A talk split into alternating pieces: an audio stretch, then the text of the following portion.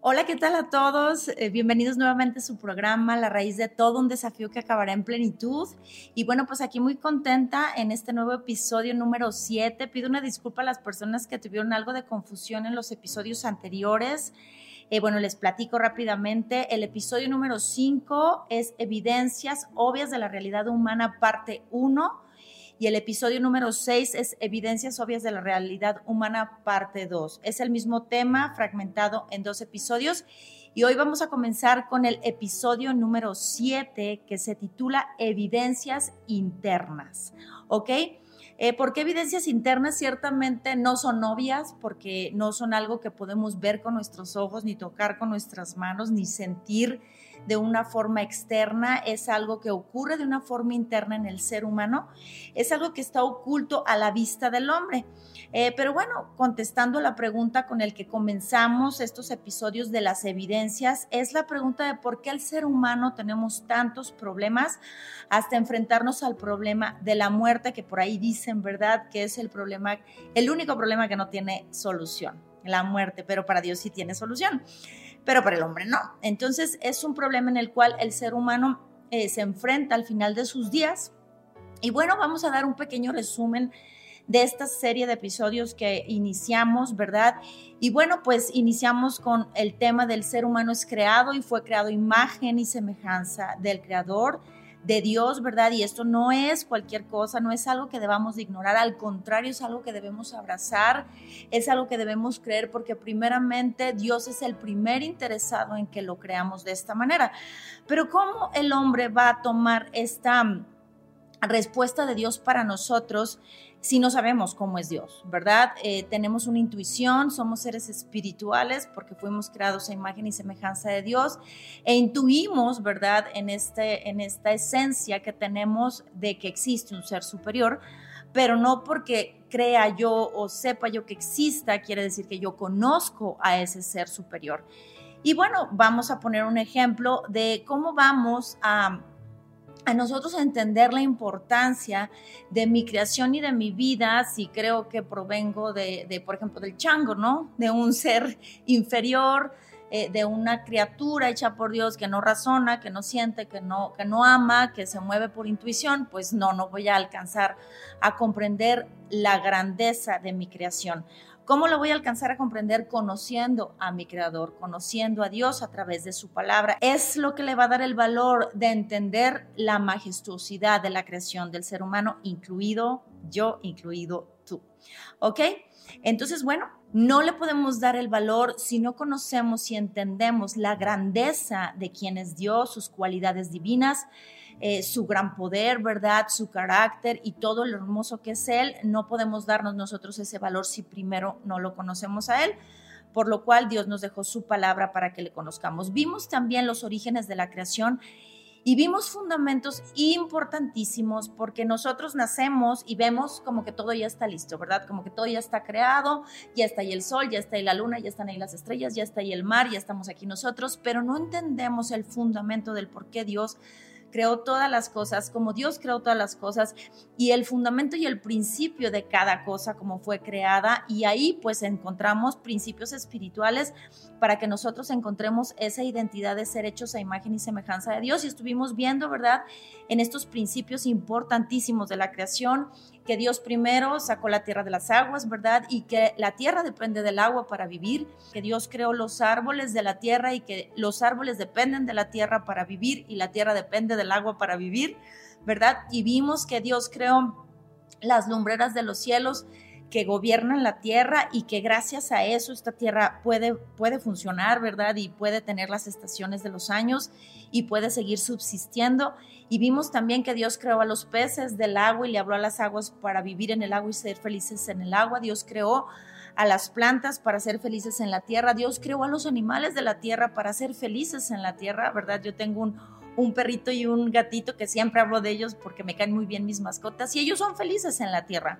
¿Sí? Mi gato se revuelca en la tierra, mi perro le encanta oler el pasto y, estar ahí en la tierra, porque ellos fueron creados para estar en la tierra. Dios le habló a los cielos y creó a las aves para ser felices en el cielo, ¿verdad? Y Dios se habló a sí mismo y creó al hombre para ser feliz con él. Ese es el principio de la creación del hombre y por eso es tan importante que entendamos los fundamentos y los principios de la creación. Para que nosotros preserváramos la vida y la relación con Dios, eh, Dios dejó algo muy importante que estuvimos hablando en el episodio número 4, que es el pacto, ¿verdad? Dios dio un pacto al ser humano porque eh, hablábamos que al igual que Él, ciertamente Dios es superior, ¿verdad? Pero Dios nos hizo su imagen y semejanza para estar con Él, para preservar esa vida y esa relación con Él. Y bueno, em, eso, eso solo puede ocurrir a través de preservar el pacto que Dios dio al hombre. Les explicaba, ¿verdad?, que nosotros no podemos pactar con una planta o con un animal o, con el sol o con cosas que no son iguales a nosotros. ¿Con quién haces tú un pacto? Pues con tu pareja, ¿verdad? ¿Con quién puedes hacer un pacto? Con tus hijos. ¿Con quién puedes hacer un pacto? Con tus padres, porque son iguales, ¿correcto? Y por eso Dios le entregó al ser humano un pacto. ¿Por qué? Porque nos hizo a su imagen y semejanza y dependíamos de ese pacto para continuar con Dios teniendo esa relación. Y antes de continuar, yo quisiera hacerles una invitación. Primeramente, que no se pierdan ninguno de los episodios que estamos compartiendo, porque pues es como les comentaba en el episodio anterior, que es como quedarte con la película incompleta o como ver un fragmento. Y la verdad no me gustaría absolutamente para nada que esto suceda porque puedes perderte o te perderás absolutamente del contenido completo para comprender el eslogan del programa, que es un desafío que acabará en plenitud. Entonces te pido que no te pierdas ninguno de los episodios, que si a ti te han hecho bien, compartas el contenido con otros, que le des like para ayudarnos a difundirlo, que te suscribas y que también leas tu palabra, que leas la Biblia, donde tú aquí vas a, a cerciorarte que lo que estás aquí aprendiendo es la verdad de Dios. Y bueno, eh, Dios eh, en, su, en su gran amor, en su, en su misericordia, nos dejó su palabra, ¿verdad? Para oír su voz, ¿ok? Muchas personas eh, quieren o quisieran escuchar la voz de Dios, ¿verdad? Y decimos, Dios no me habla, Dios no me habla, pero pues si no leemos la palabra de Dios, ¿cómo Dios nos va a hablar? Entonces, la Biblia, más que ser un libro controversial, ¿verdad? Porque ciertamente si nosotros leemos la palabra de Dios sin el fundamento, si nosotros leemos la palabra de Dios sin entender el propósito por el cual fue escrita, pues puede ser y pasar a ser un libro más o un amuleto, ¿verdad? Muchas personas lo tienen abierto como un amuleto, como si la Biblia les fuera a proteger de algo, pero no es así. Básicamente la Biblia es un libro donde podemos escuchar la voz de Dios, en este caso leer la voz de Dios ¿Y qué nos explica Dios a través de su palabra, que es la Biblia? Bueno, nos explica la naturaleza absolutamente de Dios, nos explica la naturaleza del hombre original, cómo Dios creó al hombre original. Y es muy importante entender que Dios nos dejó los misterios que Él quiso dejarnos. ¿ok? En Deuteronomio 29, 29 dice la palabra de Dios que hay misterios que no nos serán revelados, pero los que nos han sido revelados son para que los creamos y los obedezcamos por nuestro bien, ¿ok? Entonces, la Biblia nos explica también la naturaleza del hombre caído, ¿verdad? Del hombre separado de Dios y todas las consecuencias que se generaron por nosotros decidir desde nuestro corazón separarnos de Dios, porque bueno, la palabra de Dios dice claramente que no hay ni un justo ni aún uno, que todos nos desviamos, que todos nos volvimos inútiles, que nos quedamos como ovejas sin pastor, porque realmente todos somos pecadores, nadie puede aventar la piedra, ¿verdad? Como Jesús le dijo a los hombres que iban a apedrear a la mujer adúltera, el que esté libre de pecado, que aviente la primera piedra. Todos somos pecadores. Entonces en la Biblia nosotros podemos conocer esta naturaleza, nuestra naturaleza como personas caídas, separadas de Dios, pero súper importante entender que esta naturaleza caída nos trae consecuencias, no porque Dios sea malo, sino porque nosotros somos malos, nosotros somos los que decidimos en nuestro pecado separarnos de Dios. Y también la Biblia nos muestra la forma de volver a Dios, establecido por Dios. El hombre es incapaz de volver a Dios por sus propias fuerzas. Nosotros la única forma de volver a Dios es a través del pacto eterno que Dios entregó. El ser humano lo estuvimos viendo que lo teníamos absolutamente todo, ¿sí? Dado por el ser más maravilloso, ¿verdad? Dios, ese creador, el que ha existido desde siempre, ¿verdad? Desde el pasado antiguo, presente y futuro eterno, ¿sí? Este Dios eterno que es poderoso, hermoso, santo, que significa santo, que en Él no hay pecado, quiere decir que Él no nos fallará ni nos fallaría jamás. El ser perfecto del universo, el único eh, autoexistente, ¿verdad? Él no solo nos creó, como seres humanos, sino que Él nos habla en su palabra y nos dice que Él nos fecundó. Esto quiere decir que Él es el Padre de la humanidad como género, ¿verdad? Y bueno, la paternidad de Dios envuelve muchísimas cosas, envuelve, bueno, esa parte de que Dios creó al hombre y veía su imagen en el hombre y le dio todo, ¿verdad? Eh, nosotros que somos padres, los que comparten conmigo el ser padres, podemos ver que cuando nosotros tenemos un, hijo o hijos, lo único que nos importa es el bien de nuestros hijos y aún siendo pecadores y aún fallando y aún estando lleno de defectos como todos los seres humanos lo estamos, siempre absolutamente tratamos y nos esforzamos por darles lo mejor. Imagínense Dios, ¿verdad? Dios siendo el Padre de la humanidad, siempre es el, incluye que Él es el proveedor, Él es el sanador, Él es el protector, Él es el que, el que nos da absolutamente todas las cosas, desde físicas, espirituales, y del alma, las respuestas perfectas para que el ser humano esté plenamente y, gozoso y feliz con Dios. Eso significa la paternidad de Dios.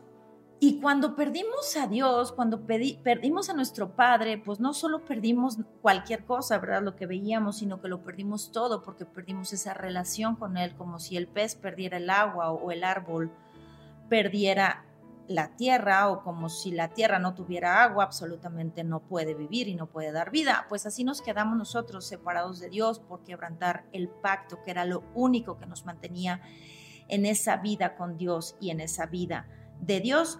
Y bueno, ¿qué pasó a través de este rompimiento? Vinieron todos los problemas a la humanidad, se desencadenó el caos que hasta la actualidad podemos nosotros ver. El problema del primer hombre caído y de la primera mujer que cayó sigue siendo el mismo problema que hoy tiene la humanidad caída. Terminamos separados de Dios y vinieron todos los problemas y esos problemas, desde el principio estuvimos viendo en los episodios pasados, y si no los has visto, te invito a que los veas porque estamos escudriñando y desmenuzando Génesis 1, Génesis 2 y Génesis 3, que los entendamos, ¿verdad? Porque realmente ahorita vamos a ver que el ser humano siempre ha em, eh, tenido o eh, pretende tener métodos, ¿verdad?, para resolver el problema o los problemas que se vinieron por la separación con Dios.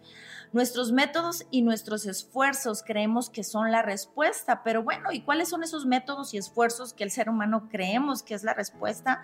Bueno, lo ponemos nuestra confianza en la economía, ¿verdad? En el dinero, creemos que por tener dinero, por tener un mejor trabajo o por tener cosas materiales, nosotros vamos a ser felices.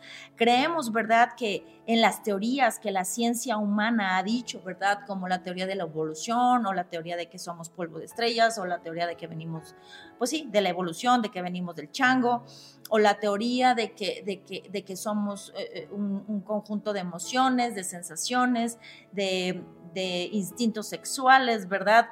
Y realmente son teorías del hombre eh, que, que, no, que al final no han resuelto el problema del hombre. El ser humano seguimos teniendo problemas seguimos encontrándonos con, situaciones que no se resuelven y es un círculo vicioso. También vemos que el hombre busca esa felicidad en el positivismo, ¿verdad? En esas emociones y entendamos que este, este programa o este compartir no se trata de ser negativos, porque ciertamente podemos estar con Dios y ver la parte linda, la parte correcta, la parte que Dios nos enseña a ver a través de su palabra, pero no separados de Dios nosotros pensamos que, al ser una persona optimista o tratar de ver las cosas, ¿no? De la mejor manera, como dicen por ahí, si la vida te da limones, pues haz limonada. que es una frase humana, pues no, realmente eh, el ser positivos no nos va a, resolver los problemas, sí, podemos ver las cosas de forma optimista, más sin embargo, ¿por qué las personas son optimistas o por qué el ser humano necesita ser optimista o positivo? Porque hay muchas cosas negativas a las cuales nos enfrentamos todos los días. Y al final el positivismo no es la solución final que nos reconcilia con Dios, ni es nuestra felicidad. A final de cuentas, la palabra de Dios dice, ¿verdad? Se los voy a leer aquí de mi palabra de la Biblia, en Proverbios 14, 13 dice que la risa puede ocultar un corazón afligido, pero cuando la risa termina, el dolor permanece. Entonces, pues ahí no está la felicidad del hombre, en la filosofía humana tampoco, lo estuvimos viendo, ¿verdad? Respuestas humanas que al final eh, ahí no está la felicidad. En la psicología, ¿verdad? También estábamos viendo que los seres humanos creemos que ahí vamos a encontrar la felicidad porque tengo alguien que me escuche y que me va a decir lo que quiero escuchar, ¿verdad? Eh, personas que necesitan antidepresivos para sentir paz eh, eh, o, terapias, ¿verdad? Para yo encontrar esa felicidad, pero al final tan ser humano es el psicólogo como el paciente y ambos necesitamos la respuesta de Dios y reconciliarnos con Dios. También veíamos que el ser humano busca la felicidad en la religión, en una vida devota, de buenas obras, ¿verdad? En el misticismo, donde eh, muchas personas creen que al sentir un poder superior o una emoción superior, ahí está Dios y pues realmente no es así, lamentablemente. Eh, hay mucho engaño en todo eso, ¿verdad? Podemos ver misticismo fuera de la religión, pero también podemos ver mucho misticismo dentro de la religión.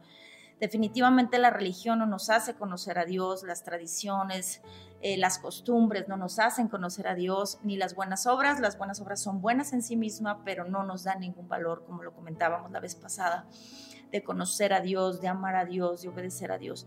Y la única forma de conocer a Dios, lo vimos la vez pasada, que es a través de su Hijo, quien irradia la gloria de Dios, y a través de su palabra que nos muestra, ¿verdad?, quién es el Dios verdadero y su carácter y todo lo que conlleva el conocer su persona, ¿verdad?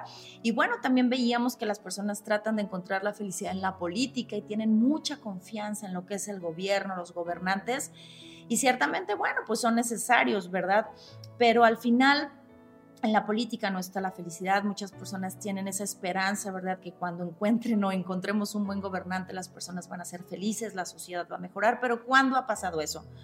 Yo pregunto, desde el principio de los tiempos se ha gobernado mal. El ser humano, el primer mal gobernante fue Adán, ¿verdad? Porque Dios le entregó la tierra y Dios le dijo, eh, multiplícate, fructifícate, llena la tierra, gobierna y sé Señor sobre todas las cosas, sobre los peces del mar, las aves de los cielos, los animales y todas las cosas que te he entregado. Y fue el primer gobernante que gobernó, que gobernó mal. Y entonces a partir de ahí, pues todos los gobernantes han fallado, ¿verdad? Entonces en la política no vamos a encontrar la felicidad y tampoco en el entretenimiento y en la diversión, ciertamente son, son momentos, episodios, pero dice la palabra de Dios que el ojo no se llena de ver ni el oído se llena de oír eh, y al final la parte... Eh, eh, ciertamente con Dios, ¿verdad? Dios es un Dios hermoso, divertido, lleno de gozo y no, no es que Él esté peleado con, con estar felices, ¿verdad? Con, con, con platicar, con reunirnos, ¿verdad? Con pasar un momento lindo.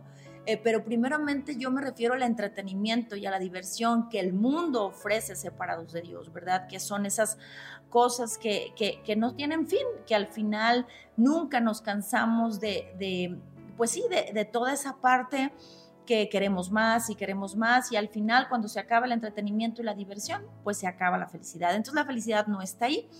Eh, también hay personas que creen que la felicidad está en, tener una muy buena educación o una superación personal, pero al final también son cosas que se acaban. No digo que esté mal que conozcamos ciencia, biología, química, matemáticas y toda esa parte ¿no? del conocimiento de la creación de Dios, porque Él es el primer científico, biólogo, matemático, físico, etcétera. No, no hablo de esa parte de, de la educación o o de la ciencia o de la superación, sino que las personas antes que estar con Dios buscan la felicidad en ese tipo de cosas.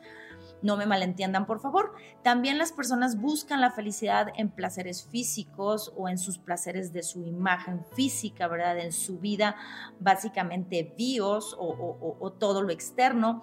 Y realmente, pues un placer físico es momentáneo, ¿verdad? Una relación eh, con una persona, incluso el matrimonio, que eh, dentro de este pacto del matrimonio se jura fidelidad hasta que la muerte los separe, ¿verdad? Llega un punto en que la muerte separa a las personas, entonces no es algo eterno, entonces la felicidad realmente no está tampoco ahí en los placeres físicos o en la imagen que podemos tener, porque llega un punto en que se termina, ¿verdad? Estuve viendo un video, ¿verdad? De este hombre, les pongo este ejemplo, ahorita me, vino a la mente, de este hombre Andrés García, no sé si lo conozcan, eh, este galán, ¿verdad? De televisión, hombre gallardo, fuerte, eh, que tenía como esa imagen tan, tan varonil, ¿verdad?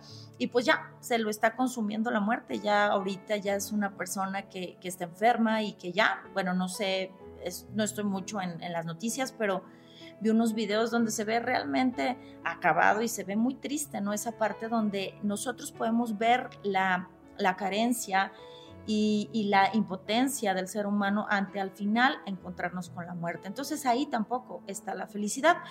Eh, tampoco en la salud física, ¿verdad? Y en la salud del alma tenemos un dicho por ahí, y no sé si en otros países lo digan mucho, pero eh, cuando te encuentras con alguien aquí en México y le dices, ¿cómo estás? ¿Verdad? Y te contesta, bien, mira, pues teniendo salud, ya, eh, ya es suficiente, teniendo salud, ya.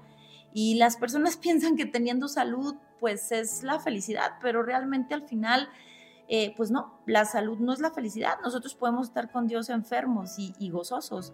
Realmente la salud es algo que, que tarde o temprano se nos va a acabar y, todos nos enfermamos, ¿verdad? el hombre caído y separado de Dios, lamentablemente en este mundo maldito, eh, que cayó bajo esta maldición que ya estuvimos analizando, pues toda la humanidad se enferma, hay bacterias, hay virus, hay pandemias, hay enfermedades por el ambiente, hay enfermedades espirituales, hay enfermedades del alma, ¿verdad? Entonces también la, la felicidad no se encuentra en la salud eh, y tampoco en, lo, en que estés bien, ¿verdad? También por ahí hay un dicho donde dices que lo importante es que tú estés bien, ¿verdad? Tú estando bien, que gire la tierra y no importa nada, que tú estés bien. Y al final, pues es una mentira o es una felicidad también momentánea porque llega un punto de quiebre. Absolutamente todos los seres humanos tenemos un punto de quiebre. Entonces, eso es mentira. No siempre va a estar bien la gente. También el hombre trata de encontrar la felicidad, ya lo hemos visto mucho en el humanismo, lo que es el egocentrismo y el éxito personal. Y también son cosas momentáneas, ahí no está la felicidad. De hecho, vamos a tener una entrevista con un varón muy hermoso que amamos mucho, que se llama Josías. Les invito a que no se la pierdan y vamos a estar viendo estos tres puntos del egocentrismo, el materialismo y el falso éxito del hombre eh, y nos va a edificar muchísimo para entender también muchos puntos, pero al final el humanismo, el éxito personal y el egocentrismo no son permanentes, ahí no está nuestra felicidad y de hecho muchas veces cuando somos egoístas, más que atraer a las personas, las alejamos porque queremos ser el centro de atención y pues realmente no es así. En la antropología veíamos que esta parte de la ciencia estudia la parte del aspecto físico y las manifestaciones sociales y pues tampoco ahí está la felicidad porque cuando se ha visto que que esta ciencia resuelva el problema del ser humano. Los problemas continúan, los problemas son cíclicos, los problemas no se acaban y los problemas seguirán ocurriendo porque el problema fundamental de la humanidad es que estamos separados de Dios. Entonces pensamos que ahí está la felicidad y la solución a esos problemas y a ese vacío interno, porque ¿qué es lo que sucede? Cuando yo estoy separado de Dios, que fue lo que le ocurrió a Adán en el Edén, en el momento en que él se separa de Dios, y siente vergüenza por esa desnudez y va y se esconde y tiene miedo de Dios, ¿qué tenía él? Tenía un vacío, ¿verdad? quedó desnudo de la presencia de Dios, quedó desnudo de la imagen y la semejanza de Dios. Y entonces empezó el hombre, como veíamos, ¿verdad?, a esconderse detrás de los árboles y a coser hojas de higueras. ¿Y qué es esto? Eh, tratar de encontrar la felicidad en todas estas cosas, ¿sí? Eh, son estas posturas, estos sistemas. Y también por ejemplo, habrá personas que no practican, por ejemplo, la religión, pero practican el humanismo y al final eh, estas personas que lo practican, este, necesitamos absolutamente a Dios, lo necesitamos. Porque hay algo que tenemos que entender, no porque el ser humano creamos que así tiene que ser, quiere decir que realmente es así. Y cuando nosotros salimos de esta ignorancia, que solo Dios nos puede sacar de esa ignorancia a través de su palabra, pues nos empezamos a percatar porque es esa luz de la que habla la palabra de Dios, es esa luz de la que habló Jesús que dijo, yo soy la luz de los hombres, ¿ok? No es una luz física, es una luz interior que nos alumbra a través de la palabra, de salir de esa ignorancia y entender que nunca voy a encontrar la felicidad en esas cosas, porque lo repito, no porque el ser humano crea que así es, quiere decir que realmente es así. Dios dice otra cosa. Y podemos ver en la palabra de Dios donde Dios nos habla y dice que no permitamos que nos atrapen en filosofías huecas y disparates elocuentes que vienen del pensamiento humano, ¿sí? O sea, del pensamiento humano, lo que estamos hablando aquí, y de los poderes espirituales de este mundo y no del Cristo, quien es Dios. El Cristo es la imagen visible del Dios invisible. Entonces eso viene en Colosenses 2.8, tú lo puedes revisar en la escritura. Y Dios habla claramente y dice que no permitamos que nos atrapen esas filosofías huecas y disparates que parecen elocuentes, pero que nacen de un pensamiento humano, porque en el Cristo, quien es Dios, habita toda la plenitud de Dios en un cuerpo humano. Entonces, pues Él es la sabiduría misma de Dios. ¿Qué me puede enseñar un ser humano que Dios no me pueda enseñar, no? Eh, ¿qué, puedo decirme yo a mí misma que Dios no me puede enseñar? Él tiene la respuesta y Él tiene las respuestas. También podemos ver en la palabra donde dice así que, ¿dónde deja esto a los filósofos, verdad? A los estudiosos, a los especialistas en los debates del mundo. Dios ha hecho que la sabiduría de este mundo sea una ridiculez. Entonces, ¿qué ser humano puede ser más sabio que Dios? La sabiduría del mundo, la sabiduría del ser humano es una sabiduría que deja fuera a Dios. Es una sabiduría donde nosotros queremos respondernos a nosotros mismos y a otros hombres desde mi pensamiento, mi perspectiva, eh, mis emociones, mi experiencia, pero pues al final dice la palabra de Dios que donde deja, ¿sí?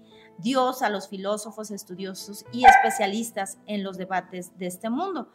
Em, la sabiduría del mundo es una ridiculez delante de Dios y Dios, dice su palabra en 1 Corintios 1, 20, 21, lo puedes revisar, dice que Dios se aseguró de que el mundo nunca lo conociera por medio de la sabiduría humana, que es a través de nuestra predicación ridícula, ¿sí? Para salvar a los que creen. Entonces aquí es donde vamos a empezar a conocer la respuesta de Dios a través de la predicación que para muchos parece ridícula, pero Dios se encargó de que no pudieran las personas conocerlo a través de la sabiduría humana y ya estuvimos viendo esta parte. En 1 Corintios 2.16 dice la palabra que ¿quién puede conocer los pensamientos del Señor? ¿Sí? ¿Quién sabe, qué ser humano sabe lo suficiente para enseñarle al Señor? Vimos, ¿verdad?, que el sol es 330 mil veces mayor que nuestro planeta Tierra. ¿Y nosotros qué tamaño tenemos ante el, ante el planeta Tierra? Entonces, ¿quién podrá enseñarle a aquel que creó el sol? Pero dice la palabra de Dios también que nosotros entendemos estas cosas cuando tenemos la mente del Cristo. Y la mente del Cristo no la puedes tener solo a través de la palabra de Dios que renueva tus pensamientos y renueva tu corazón saliendo de la ignorancia. Entonces, bueno, nosotros podemos ver que la sabiduría del hombre pues no vale nada delante de Dios, que la sabiduría del hombre es ridícula delante de Dios y ¿quién puede enseñarle a Dios? Absolutamente nadie podemos enseñarle a Dios.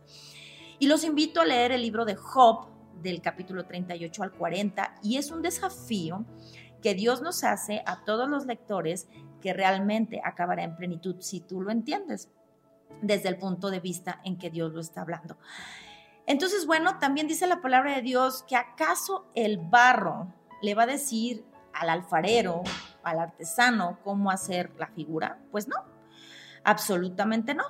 Y ejemplo, eh, bueno, Dios ejemplifica esto en el libro de Jeremías, donde dice que nosotros somos el barro y Él es el alfarero, Él da la forma y bueno, pues Él, él es el que dice, Él es el que dicta, Él es el creador, nosotros no podemos hacer ni decir nada. Y podemos ver a través de este ejemplo que Dios nos pone en, su, en ese tiempo en el que se escribió, ¿verdad? Pero en un tiempo actual podemos ver, por ejemplo, acaso un cuadro le va a decir al pintor cómo hacer el cuadro o cómo hacer la obra, absolutamente no. ¿Acaso el celular que estoy usando para, para eh, hacer este programa, ¿verdad? Para grabarlo, le va a decir al ingeniero cómo hacerlo? Pues no, ¿verdad que no? ¿Acaso un plato eh, creado por un chef, un, un, plato así muy gourmet, muy rico, le va a decir al chef cómo hacerlo? Pues no. Entonces, a través de ejemplos prácticos podemos entender y tenemos que entender todos los que me están escuchando que somos creación, pero muchas veces nos cuesta trabajo entender que somos creación y que no nos creamos nosotros a nosotros mismos, como dice la palabra. Entonces, todas estas eh, formas donde el ser humano, pensamientos, este sistemas, donde el ser humano cree que va a encontrar la felicidad, incluso mezclado, ¿eh? no necesariamente tiene que ser uno, pero puede haber personas que, que crean que en la economía y en el humanismo está ahí la felicidad, o en la familia está la felicidad, pues si la felicidad estuviera en las familias, pues no habría hijos rebeldes, ¿verdad? Si la felicidad estuviera en las familias, no habría divorcios, pero en realidad no. Si la, si la felicidad estuviera en, en la salud, Dios nos habría dado muchísimos hospitales para sanar a la gente, pero no es así. Al final, son teorías del pensamiento humano y como dice la palabra de Dios, no permitan que nadie los atrape, ¿sí? En filosofías huecas y disparates elocuentes que vienen del pensamiento humano y no del Cristo, ¿sí? Porque en el Cristo habita la plenitud de Dios en un cuerpo humano. Este es Jesús. Entonces, todas esas teorías pues no son válidas delante de Dios, son ridículas delante de Dios. Y la vez pasada estuvimos viendo, y voy a hacer un resumen de las evidencias obvias de la realidad humana. Y veíamos varias, varios aspectos que es muy importante repetir, ¿verdad? Y para las personas que no vieron esos episodios, les invito a que los escuchen, no una vez ni dos, de verdad estos episodios están para escucharlos más veces. Yo los, Dios me permite, no yo, Dios me permite prepararlos y, los escudriño y los escucho y, para, para, verificar toda la información, ¿verdad? Porque tengo mucho temor de dar alguna información que no sea. Y de verdad es impresionante cómo Dios nos habla si nosotros, ¿verdad? Tenemos un corazón dispuesto a escuchar. Y bueno, estuvimos viendo y analizando esas cosas obvias, ¿verdad? Y, y repito esto, no es que seamos pesimistas, es que es algo obvio es algo que ocurre y que está ocurriendo continuamente, ¿sí? Y que ocurrió desde que Adán cayó, desde que el hombre, desde que el hombre se separa de Dios y el género humano empieza a vivir separado de Dios. Y vimos, ¿verdad?, que Dios estaba con el hombre, que eran gobernados por Dios, que ellos gobernaban, que eran hijos de Dios, que tenían una identidad clara, varón, varona, ¿verdad?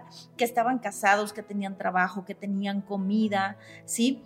Que tenían un cuerpo con sus cinco sentidos, ¿verdad? Que con sus ojos veían la creación de Dios, con sus manos podían sentir toda esa parte. Me imagino que, bueno, pues nosotros cuando, cuando convivimos con la naturaleza, esa parte de sentir el agua fresca, esa parte de ver la creación maravillosa, ¿verdad? Eh, la parte de oler, por eso dice la palabra que había resinas aromáticas, deliciosas, eh, esos, esos sabores que Dios nos dejó para comer, ¿verdad? Tenían ese cuerpo, ¿verdad? Eh, tenían a los animales que vivían con ellos y que los gobernaban, habían sido hechos del polvo, ¿verdad? De la tierra, pero tenían un espíritu que gobernaba el alma. Eh, tenían el mejor maestro, ¿verdad? Tenían riquezas, tenían una tierra que no tenía fronteras, que no estaba contaminada, tenían una casa, estaban desnudos, estaban y vivían en el descanso de Dios eterno porque era la relación con Dios. Y, y, Dios estar con el hombre, Dios se encarga de todo absolutamente, el hombre no necesita hacer nada. Vimos que tenían esa alma, ¿verdad? Que tenían la vida, ¿sí? Y que tenían la eternidad. Y vimos también de una forma muy resumida, se los voy a, compartir, que nada de eso que tenían era un problema. Pero ahora cada parte de las cosas que el ser humano tenía hoy se ha convertido en un problema para la humanidad. ¿sí? Hoy eh, para el hombre es un problema que Dios exista porque entendemos que Dios es un Dios justo, santo, es un Dios que demanda obediencia, es un Dios que da una ley y que nos ha dado una ley moral en la conciencia y para el hombre el que Dios exista es un problema, ¿sí? El hombre, como dice la palabra, sintió miedo, sintió vergüenza, se escondió y creó sus propios métodos para hacer, separarse de Dios. Ahora no queremos el gobierno de Dios, ¿verdad? Ahora no queremos escuchar su palabra, no queremos sus mandamientos, no queremos su ley moral y ahora es un problema. ¿Por qué? Porque no tenemos la capacidad de obedecerlo, ni siquiera de escucharlo. Ellos gobernaban y ahora el gobierno es un problema. El ser hijos de Dios, ahora ya no, ya ni siquiera el ser humano eh, puede ser hijo de Dios, ¿verdad? Ahora el ser humano terminó eh, eh, lo vamos a ir viendo más a futuro, ¿verdad? Pero terminamos en un gran problema. Ahora la identidad de varón y varón es un problema, ya no estamos contentos con lo que somos, queremos ser otra cosa que no es, ¿verdad? El matrimonio es un problema, el trabajo es un problema, la comida, ¿verdad? Como dice la palabra de Dios, te producirá espinos y cardos, aunque comerás de sus granos. Entonces terminamos comiendo peor que las bestias salvajes, ¿verdad? Dice la palabra en Génesis 2 que los animales salvajes comían hierba verde y el ser humano terminó comiendo espinos y cardos, terminó comiendo con dolor de la tierra es, una forma metafórica de entender que la comida nos causa dolor. Eh, eh, el cuerpo ahora es un problema, ¿verdad? Lo tenemos que mantener, nos tenemos que levantar temprano, es una pesadez, la enfermedad y toda esta parte del cuerpo que, que nos ha generado ahora un problema hasta encontrarnos con la muerte. Ahora los animales, pobrecitos, fueron gobernados por el hombre y terminamos siendo eh, pues unos muy malos gobernantes de los animales, ahora volvemos al polvo, no queremos que Dios nos enseñe como el maestro, las riquezas nos separan de Dios, ¿verdad? La tierra está llena de fronteras, está contaminada y de cuestiones que realmente son bastante desagradables, eh, pues para el mismo planeta. Ahora necesitamos pagar por luz, renta, agua y todos los servicios porque ahora en lugar de que la tierra nos sirva a nosotros, nosotros le servimos a la tierra. Eh, la desnudez pues ya no es posible, ¿verdad? Y ahora el ser humano pues se ocupa y se preocupa por las cosas externas. ¿Por qué? Porque bueno, pues ya eh, al, estar separados de Dios ya esa santidad y esa desnudez es imposible que la vivamos el día de hoy. El descanso, ¿verdad? Veíamos que el ser humano paga por descansar, ¿verdad? Y que incluso hay seres humanos que ni siquiera quieren descansar y son esclavos del trabajo, esclavos de las actividades porque ahí eh, eh, esa es su fuga, ¿verdad? La fuga de, de, pues de esos vacíos que tenemos separados de Dios. Eh, esta alma, ¿verdad? Ahora los cinco sentidos son un problema porque ya estamos, pues sí, somos esclavos de lo que vemos, de lo que hablamos, de lo que oímos y vamos a ir escudriñando. Esta porción específicamente del alma son las evidencias internas. En la vida, ¿verdad? Vimos que para muchos es un problema, la carga de vivir es un gran problema y vienen los suicidios y los pensamientos suicidas porque no pueden ni siquiera la humanidad con su vida. Y la eternidad es el grave problema porque el existir separados de Dios eternamente, eso sí es el grave, grave problema que lo estaremos viendo en episodios más adelante. Pero ahorita vamos a enfocarnos a lo que son las evidencias internas, ¿correcto?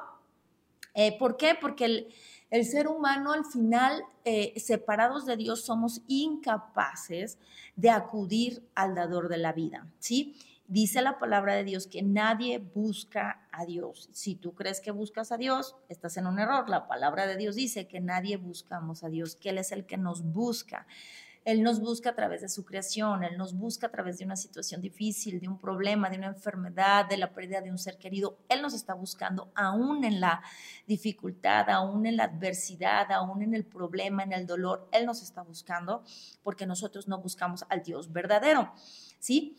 Eh, somos incapaces de, de acudir al dador de la vida, entonces tendemos a hacer lo que ya hemos estado platicando, a huir de Dios.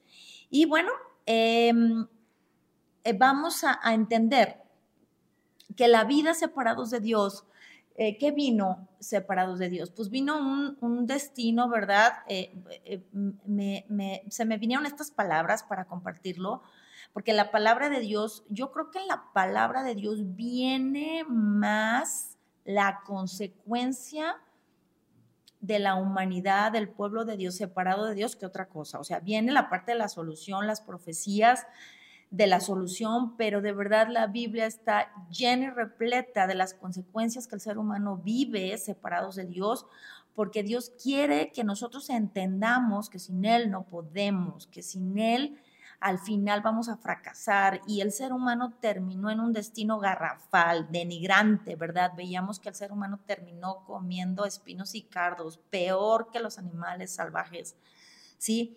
Un estado de estupor, ¿sí? Un estado de necedad. ¿Qué es la necedad? Lo contrario a la sabiduría de Dios. La sabiduría del hombre es necedad para Dios, como dice la palabra, es ridícula para Dios. ¿Qué es la necedad? Terminamos en un estado de ser tontos, de no entender que necesitamos a Dios absolutamente. Somos obstinados, creemos que nosotros tenemos la razón y nada nos saca de ahí. Además de todo, somos flojos. Estamos en un estado de comodidad donde ni siquiera nos interesa investigar y conocer la palabra de Dios. Estamos hablando de tu eternidad, estamos hablando de mi eternidad y no solo tuya, de tu familia, de tus hijos, de tus generaciones pero no nos interesa porque creemos que esta es la vida y me conformo con lo que veo, con lo que escucho, con lo que pienso, con lo que experimento, con lo que los demás me dicen y entramos en un estado de comodidad. Y vamos a ver por qué. Eh, las escrituras dicen y declaran que Él, dice la palabra de Dios, destruiré la sabiduría de los sabios y desecharé la inteligencia de los inteligentes. Entonces, por muy inteligentes que nos creamos delante de Dios, qué inteligentes podemos ser, ¿verdad? Esa es la pregunta. En realidad somos necios y la necedad es una tontería. Y bueno, eh, veíamos que en estas evidencias eh, internas, ¿verdad? Eh, veíamos que el ser humano tenía un alma, un, corazón. Cuando nosotros decimos la palabra de Dios se refiere a alma o corazón, está hablando de esa, de, pues sí, del alma, de la conciencia, de, de, todos esos pensamientos, sentimientos, emociones, todo lo que tenemos, todo lo que nos rige, ¿verdad? La voluntad. Y bueno, todo eso entra a través de qué? A través de los sentidos, a través de los ojos, de, lo que hablamos, ¿verdad? A través de lo que tocamos. Muchos dirán, ay, el tacto, ¿cómo puede uno deshonrar a Dios a través del tacto? Pues está ahí la inmoralidad sexual, ¿verdad? Entonces vemos que todo entra a través de los sentidos, ¿sí? Y entonces estos sentidos, cuando antes estaban rendidos a la voluntad de Dios, hoy no están rendidos a la voluntad de Dios. Y entonces ahora vienen unas consecuencias. El hombre está dominado por la carne, ¿ok? Estos sentidos de los cuales estamos hablando es la carne, ¿sí? Y eh, como hablábamos del orden perfecto de Dios, el ser humano era espíritu, el espíritu gobernaba el alma, que es, es el corazón, ¿sí? los sentidos, y los sentidos gobernaban la carne. La carne era solo como un estuche, ¿sí? La carne era solo como eh, el, físico que Dios nos dio, la vida Dios, que vamos a estar viendo toda esa, esa parte de la vida, porque nosotros vemos la, la palabra vida de una forma general, pero la palabra de Dios habla de la vida en cuatro aspectos, la vida física, la vida del alma, la vida como estilo de vida y la vida de Dios. Entonces vemos que el ser humano eh, eh, se invirtieron los papeles, ¿sí? se desarrollaron los sentidos ya separados de Dios, entonces todo lo que vemos, oímos, este, sale de nuestra boca, degustamos, eh, eh, todo, ¿verdad? Ya no le agrada a Dios. Incluso el olfato, ¿verdad? Podríamos decir, ¿qué, ¿qué tiene que ver el olfato en esto? Yo te pregunto, ¿has olido a un cadáver? ¿Has olido a un animal muerto? Y yo te pregunto, ¿cómo huele la muerte? La muerte apesta, porque la muerte es la consecuencia del pecado y el pecado es lo que nos separa de Dios. Entonces ahí podemos ver que a través del olfato nosotros también podemos oler el pecado y el pecado no es nada agradable, ¿sí? Génesis 6:3. Entonces el Señor dijo, ¿qué dijo el Señor? Estamos hablando que la carne, ¿verdad? Empezó a gobernar el alma, el corazón, que entra a través de los sentidos y entonces empezó a gobernar nuestras emociones, sentimientos, sensaciones, eh, voluntad, decisiones, pensamientos. Entonces el cuerpo, los sentidos empezaron a dominar mi alma, ¿sí? Y entonces dijo Dios en este versículo, Génesis 6, 3, dijo, mi espíritu, dijo el Señor, no tolerará a los humanos durante mucho tiempo, ¿sí? Porque solo son carne mortal. ¿Sí? Esto cuando lo dijo el Señor antes del primer juicio del diluvio del arca de Noé. Por eso, el ser humano, los seres humanos estamos llenos de problemas. Los que me están escuchando, espero de verdad que tengamos un corazón de entender que por esa situación estamos llenos de todo tipo de problemas, fracasamos, estamos llenos de cargas, de un ciclo sin fin, porque el espíritu que tenemos está muerto, ¿sí? No lo digo yo, lo dice la palabra de Dios, ¿sí? Está muerto hasta llegar a una muerte física y después lo más grave es que vendrá, si no nos reconciliamos con Dios, ojo, vendrá una muerte eterna. Entonces los problemitas que tenemos aquí, ¿sí? que son temporales, que son pasajeros, no se comparan en nada con una eternidad separados de Dios. ¿Sí? Entonces, ¿qué pasa? Que esos problemas vienen, ¿por qué? Porque estamos vacíos, nada nos sacia, ¿sí? Nada nos llena, nada nos tiene contentos. Como dice la palabra de Dios en el libro de Eclesiastés, el ojo no se llena de ver, queremos ver más. ¿Sí? El oído no se llena de oír, queremos oír más chisme, más murmuración, más noticias malas, este, nos hemos vuelto morbosos ante la maldad. Entonces el ser humano está como en el principio, cuando dice la palabra de Dios en Génesis 1.1, que el Espíritu de Dios se movía sobre la faz de las aguas y la tierra, ¿cómo estaba la tierra? Estaba desordenada, vacía y en tinieblas. ¿Qué son esas tinieblas? Estar sin la luz de Dios sin la guía de Dios. Nosotros en tinieblas no podemos ver a Dios, no podemos ver nuestro estado separados de Dios, no podemos ver nuestro pecado, no podemos ver nuestra ignorancia delante de Dios y entonces nos sentimos sabios e inteligentes en nuestra propia prudencia y en nuestra propia sabiduría. ¿Sí? Estamos en tinieblas, sin la luz del Cristo. Jesús dijo, yo soy la luz de los hombres. ¿Sí? ¿Cómo está el ser humano separado de Dios? Estamos en desorden. Y, cuál es el desorden del cual habla la palabra, verdad? Que se, se, invirtieron lo, lo, que hemos estado viendo. Éramos espíritu, alma y cuerpo, ¿sí? Ahora somos cuerpo, alma y espíritu. Estamos en desorden, estamos volteados. ¿Y eso qué ocasiona? Un desorden, ¿sí? En mi relación con Dios, número uno. Vamos a ver cuestiones más adelante. Un desorden en mi vida completa, ¿sí? Eh, eh, eh, un desorden en mi familia, un desorden conmigo mismo, ¿sí? ¿Cuántas veces no nos enojamos con nosotros mismos porque somos desordenados? Porque el desorden es un caos y el caos va a traer frustración y la frustración va a traer sufrimiento y el sufrimiento, ¿sí? Es un problema en el ser humano. Pero ese desorden inicia aquí, ¿sí? ¿Y cómo está el ser humano? Vacío. ¿Vacío de qué? Vacío de la presencia de Dios. Es como si el pez no tiene agua o el árbol no tiene tierra, ¿sí? Estamos en esa muerte. El espíritu del ser humano terminó muerto. Tenemos un espíritu, sí, pero está muerto. Esto es grave, sí, es muy grave y solo Dios tiene la solución, pero debemos primero ir a la raíz de la enfermedad, ¿sí? Para anhelar la cura. Yo no puedo llegar con alguien a decirle que tengo la cura del cáncer que tiene si esa persona no sabe que tiene cáncer. ¿Sí? Si esa persona no, no entiende que tiene que acudir a un tratamiento a tiempo, ¿por qué? Porque se va a morir, pues esa persona si siente mal, le duele la cabeza, se va a tomar una aspirina. Eso es lo que hacemos.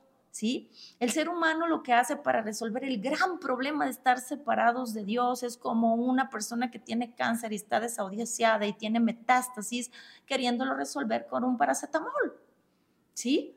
O, con té de, de manzanilla, ¿sí? Pero entonces nosotros a través de estos programas vamos a entender la raíz del gran problema en el cual estamos metidos para poder anhelar la cura de la enfermedad. ¿Sí? Indagaremos en la raíz de todo desde las profundidades de Dios para entender que Dios dio la solución provista por Dios, que no proviene de mí la solución y esa solución es el pacto eterno de Dios, la solución única que Dios ha dado al hombre y tendremos efectivamente un episodio que hablaremos de esto, pero hoy eh, eh, quisiera que entendamos el problema, ¿verdad? Esta evidencia interna, ¿sí? Que a todos, a todos nos carcome y que llega un punto, ¿sí? Que tenemos que ser honestos, un punto de quiebre, ¿sí?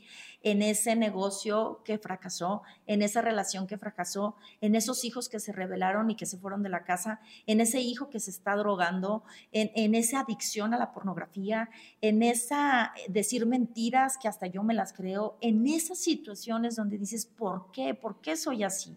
¿Sí? Y debemos entender algo bien importante. En la palabra de Dios, en primera de Juan 1.10 dice que si afirmamos que no hemos pecado, llamamos a Dios mentiroso. ¿Sí? Y demostramos que no hay lugar para su palabra en nuestro corazón. ¿Qué es lo primero que tenemos que hacer y Dios nos llama a hacer? Número uno, reconocer que somos pecadores, ¿sí? Porque si decimos no, ¿sí? Lo que nos encontramos todo el tiempo, que era lo que yo pensaba, porque todos estamos así. Antes de yo salir de la ignorancia y de conocer esta verdad, yo decía, no, yo soy una buena persona. A ver, ¿quién de los que me está escuchando no dicen ahorita? No, yo soy una buena persona. Yo no le hago daño a nadie. Yo no me meto con nadie. Yo me dedico a mi vida, a, a mi casa, a mi trabajo, a mi familia y pues yo no me meto con nadie, ¿verdad? Entonces ahorita a través de, esta, de este programa, el ver la raíz, si realmente somos una buena persona, vamos a ver el estado del hombre separado de Dios. Y hay dos cosas súper importantes que tenemos que considerar que la palabra de Dios nos dice, ¿sí? Y, que somos, y, es que somos ignorantes e incrédulos, ¿ok? La ignorancia de qué? La ignorancia de la palabra de Dios, la ignorancia de la solución que Dios nos ha dado, ¿sí? Y la palabra de Dios que hace, todos los que me están escuchando, nos saca de esta ignorancia que toda la gente tenemos. ¿Por qué? Porque no entendemos, porque nos vamos a las soluciones que nosotros queremos, porque escuchamos más a un hombre que a Dios, a un filósofo, a un psicólogo que necesita tanto a Dios como tú y como yo, ¿sí? Y lo único que te va a sacar y me ha sacado a mí de la ignorancia es la palabra de Dios. Leerla, escudriñarla, comérmela, ¿sí? Por eso es la invitación, sal de esta ignorancia, porque esa ignorancia es pecado, ¿sí? Porque es como, como ignorar las leyes que nos protegen, ¿verdad? Ciertamente vivimos en países que son corruptos, que etcétera, etcétera, etcétera, pero al final, nosotros, como poníamos el ejemplo de las leyes de tránsito, las leyes de tránsito no son una trampa, ¿sí? Pero es como si ignoraras las leyes de tránsito. Tarde o temprano vas a chocar, vas a tener o, el límite de velocidad. ¿Qué está corriendo en riesgo ahí si tú no te ajustas a las leyes de tránsito? Está corriendo peligro tu vida. Igual con Dios, la ignorancia, el que seamos ignorantes no nos libra de la consecuencia de infringir la ley. Si tú vas a otro país donde tú no conoces la ley y la infringes, vas a recibir una consecuencia, aunque no conozcas la ley. O le vas a decir a las personas, a las autoridades de ese país, es que yo no sabía, es que yo no la conocía, pues no importa si la conoces o no. El no conocer la ley, el estar en la ignorancia de la ley no nos libra de la responsabilidad de tener la consecuencia por infringir la ley. Entonces la ignorancia, ¿sí? Nos lleva a no conocer a Dios, a no amar a Dios, a no obedecer a Dios. ¿Qué otra cosa? La incredulidad. Si yo soy ignorante, ¿sí? Automáticamente soy incrédulo. No puedo creer algo que no conozco. Pero puedo ser no ignorante, puedo ser conocedor de la palabra, ¿sí? Puedo conocer la Biblia, puedo leerla, puedo ser teólogo, ¿sí? Puedo eh, eh, haber he hecho muchísimos cursos del conocimiento de la ley, de los proverbios, de los salmos, del Antiguo Testamento, el Nuevo Testamento. Puedo conocer y no ser ignorante y ser incrédulo. ¿Sí? Volvemos a las leyes de tránsito. Yo puedo saber que no me debo pasar el rojo, pero me lo paso. No me importa. ¿Y qué voy a recibir? Una consecuencia. El punto aquí es que esa es una consecuencia tal vez de una multa, pero con Dios no son consecuencias de una multa, son consecuencias eternas. Entonces, ¿qué es lo que no debemos de pasar? Ignorancia e incredulidad. Jesús dijo, es algo muy importante, que de dentro, fíjense de dónde surge todo esto, no es algo externo, no es algo obvio como los episodios pasados, es algo interno y dice la palabra de Dios que dentro del corazón de la persona salen malos pensamientos, inmoralidad sexual, robo, asesinato, adulterio, avaricia, perversidad, engaño, deseos sensuales, envidia, calumnia, orgullo y necedad. Todas esas, dijo Jesús, son vilezas que provienen de adentro, que provienen del corazón del hombre y es lo que contamina al ser humano. Nosotros pensamos y decimos que vamos a resolver las cosas externas, que era lo que yo les decía. Un árbol, si da frutos malos, pues lo podo, lo podo, lo podo hasta que dé frutos buenos. No, es un árbol malo. Y lo que tiene mal es su raíz. El árbol en sí mismo es malo. Así somos los seres humanos separados de Dios. ¿Qué hace Dios?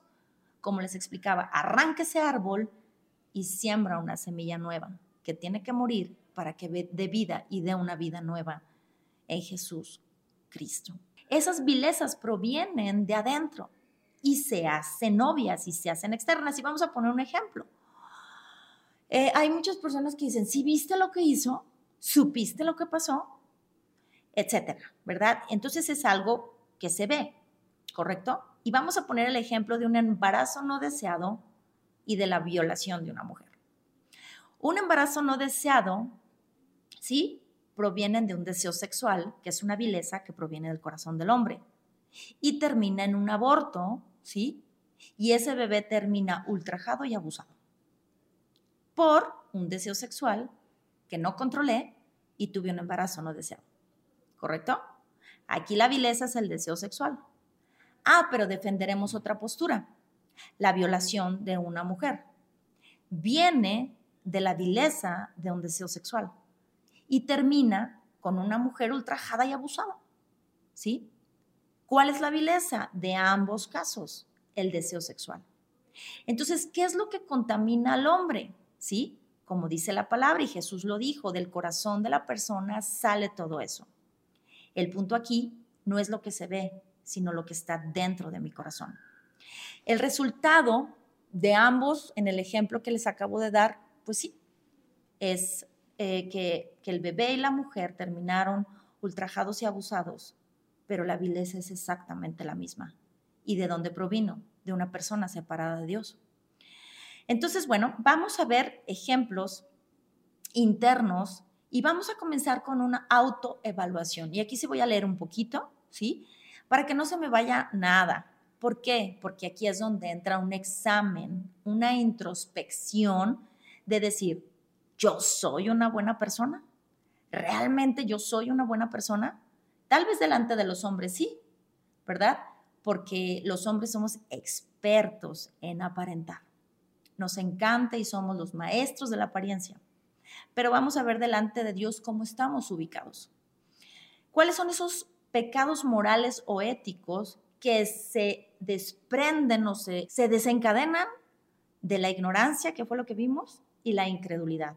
Ignorancia, ignoramos la palabra de Dios, incredulidad, no le creo a Dios, no creo en su palabra.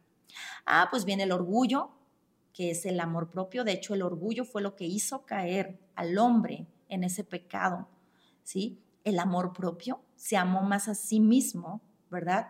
Que a Dios mismo el orgullo, somos orgullosos, la conmiseración, ¿verdad? Las personas que son el centro de atención, pero nadie las quiere, nadie las entiende, eh, nadie las protege, ¿sí? ¿Y, ¿Y por qué no acudes a Dios que Él te entiende, que Él te protege, que Él te salva? Pero nos encanta la conmiseración, hacernos los víctimas, que es la victimización. Ahora el opuesto, la soberbia, ¿verdad? Yo todo lo puedo, yo soy grande, conmigo nadie puede, yo soy fuerte, yo soy fuerte externamente, soy fuerte internamente, me exalto a mí mismo, ¿verdad? Soberbia. ¿Qué otro pecado? La idolatría. ¿Qué otro? La idolatría, ¿sí? Yo me hago un Dios como yo creo, como yo pienso, como a mí se me antoja, como yo creo que es, ¿sí? O idolatro cosas físicas, porque yo a esas cosas físicas les digo lo que quiero, lo que necesito y lo que tienen que hacer para yo ser bendecido y yo tener el resultado en mi vida de lo que yo quiero.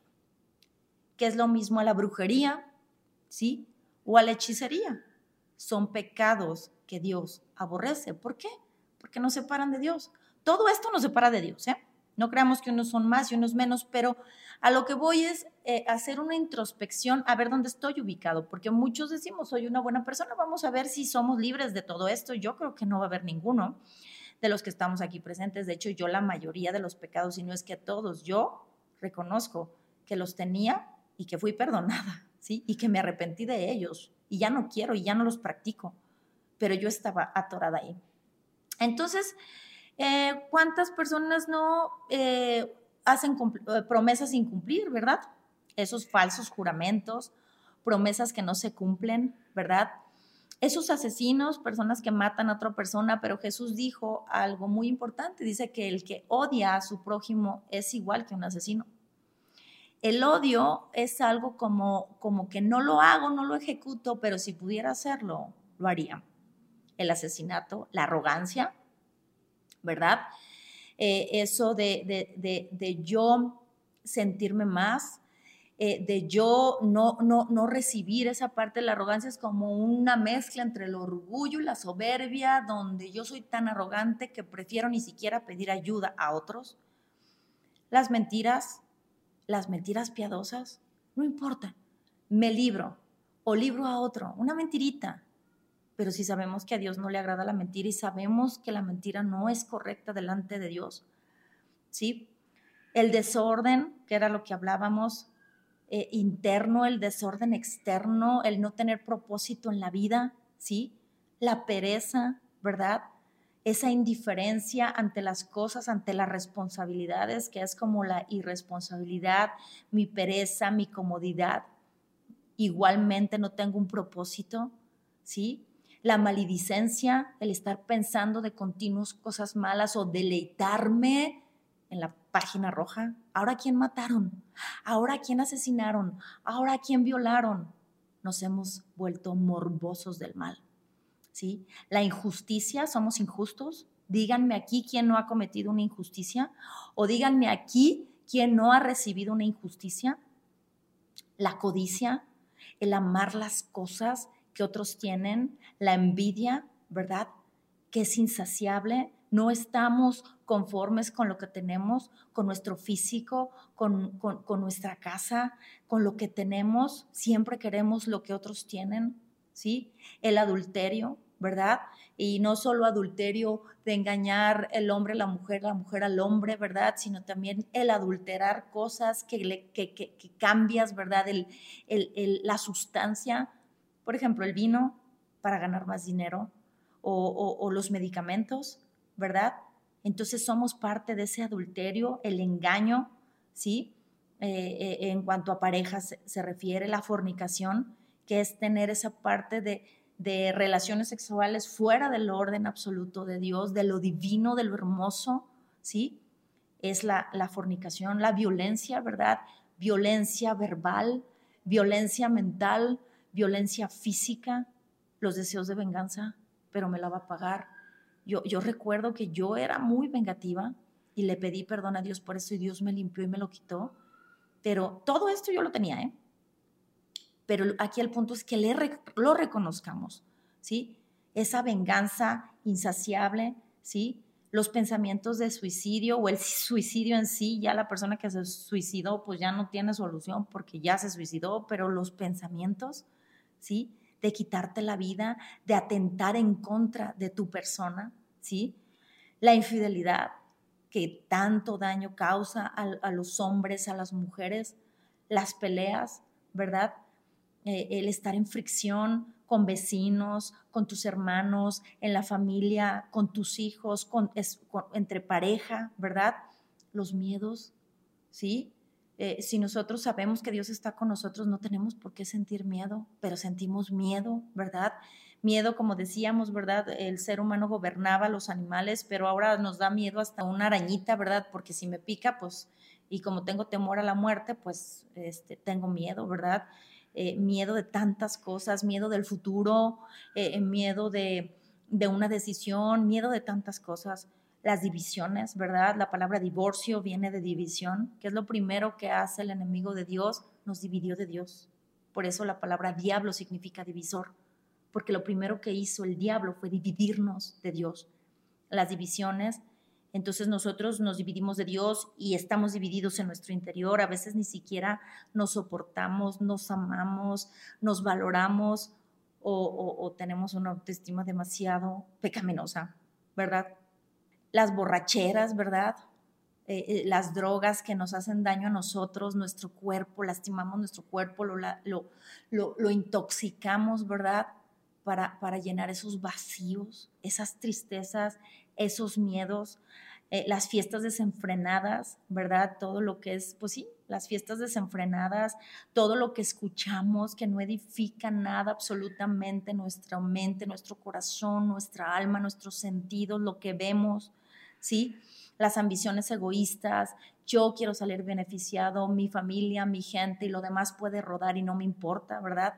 Ambiciones egoístas, ¿sí? La vanagloria, que es la vanidad o belleza pasajera, puede ser la belleza enfocada a lo que sea, a un éxito, a mi, a mi físico, a, a, un momento, ¿verdad? Que tengo de gloria, ¿verdad? Por ejemplo, los atletas que tienen su momento de gloria y se fue, como Maradona, ¿verdad? Ya murió.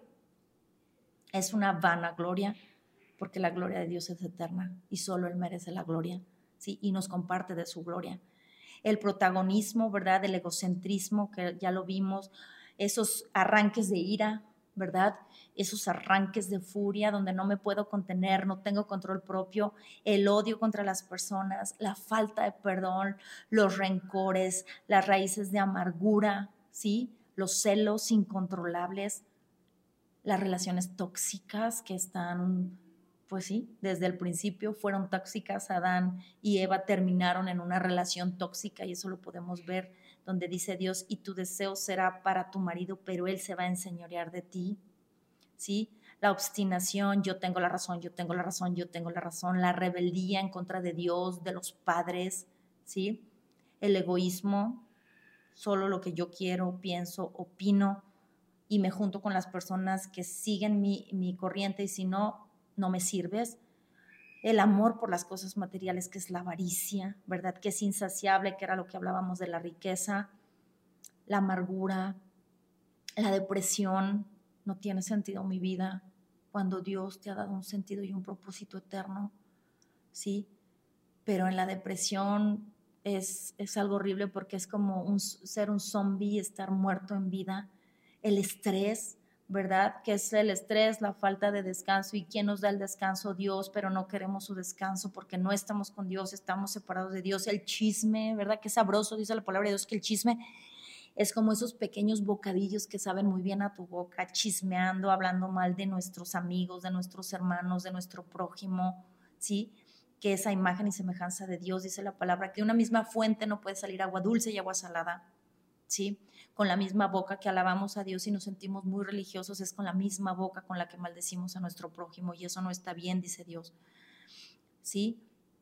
Toda esa parte de las adicciones a, la comida, a la pornografía, enfermedades mentales, ¿sí? El, el, querer ser aceptado socialmente, el robo, el fraude, ya hemos hablado de eso, ¿verdad? Todo eso proviene del corazón. ¿Sí? Y yo creo que hay una lista más extensa que ustedes pueden hacer en su casa. Pero todo eso proviene del corazón. Y dice la palabra de Dios en Santiago 3, del 13 al 16, dice, si ustedes son sabios y entienden los caminos de Dios, aquí está hablando la sabiduría de Dios, dice, demuéstrenlo viviendo una vida honesta y haciendo buenas acciones con humildad que proviene de la sabiduría de Dios. ¿Sí? Pero cuando tenemos envidias amargas, ambiciones egoístas en el corazón, cuando encubrimos la verdad con jactancias y mentiras, ah, el, ser jactanciosos, ¿verdad? Yo, yo lo hice, reconozcanme, ¿verdad? La jactancia. Dice, porque la envidia y el egoísmo no forman parte de la sabiduría que proviene de Dios, ¿sí? Son cosas terrenales, puramente humanas, o sea, de la carne, y demoníacas, o sea, vienen del diablo, del demonio. Y dice la palabra de Dios que donde hay envidias y ambiciones egoístas, hay desorden y toda clase de maldad. Dios nos dejó diez mandamientos, lo pueden ver en Éxodo 21 al 17, que se le conoce como el decálogo. Y estos mandamientos no son sugerencias, son mandamientos, ¿sí? Para que nosotros veamos, dice la palabra de Dios, que la ley nos muestra lo pecadores que somos. Si faltamos a cualquiera, aunque sea uno, es infracción de la ley perfecta de Dios. ¿Y cómo nos hace? A uno. Porque pusimos una lista muy grande. Pero yo digo, no, pues yo no practico la hechicería, la brujería, mm, yo no invoco los muertos, etcétera. No, yo no hago eso, pero ¿qué tal el orgullo? ¿Qué tal la vanagloria? ¿Qué tal la jactancia? ¿Qué tal los pleitos? ¿Verdad?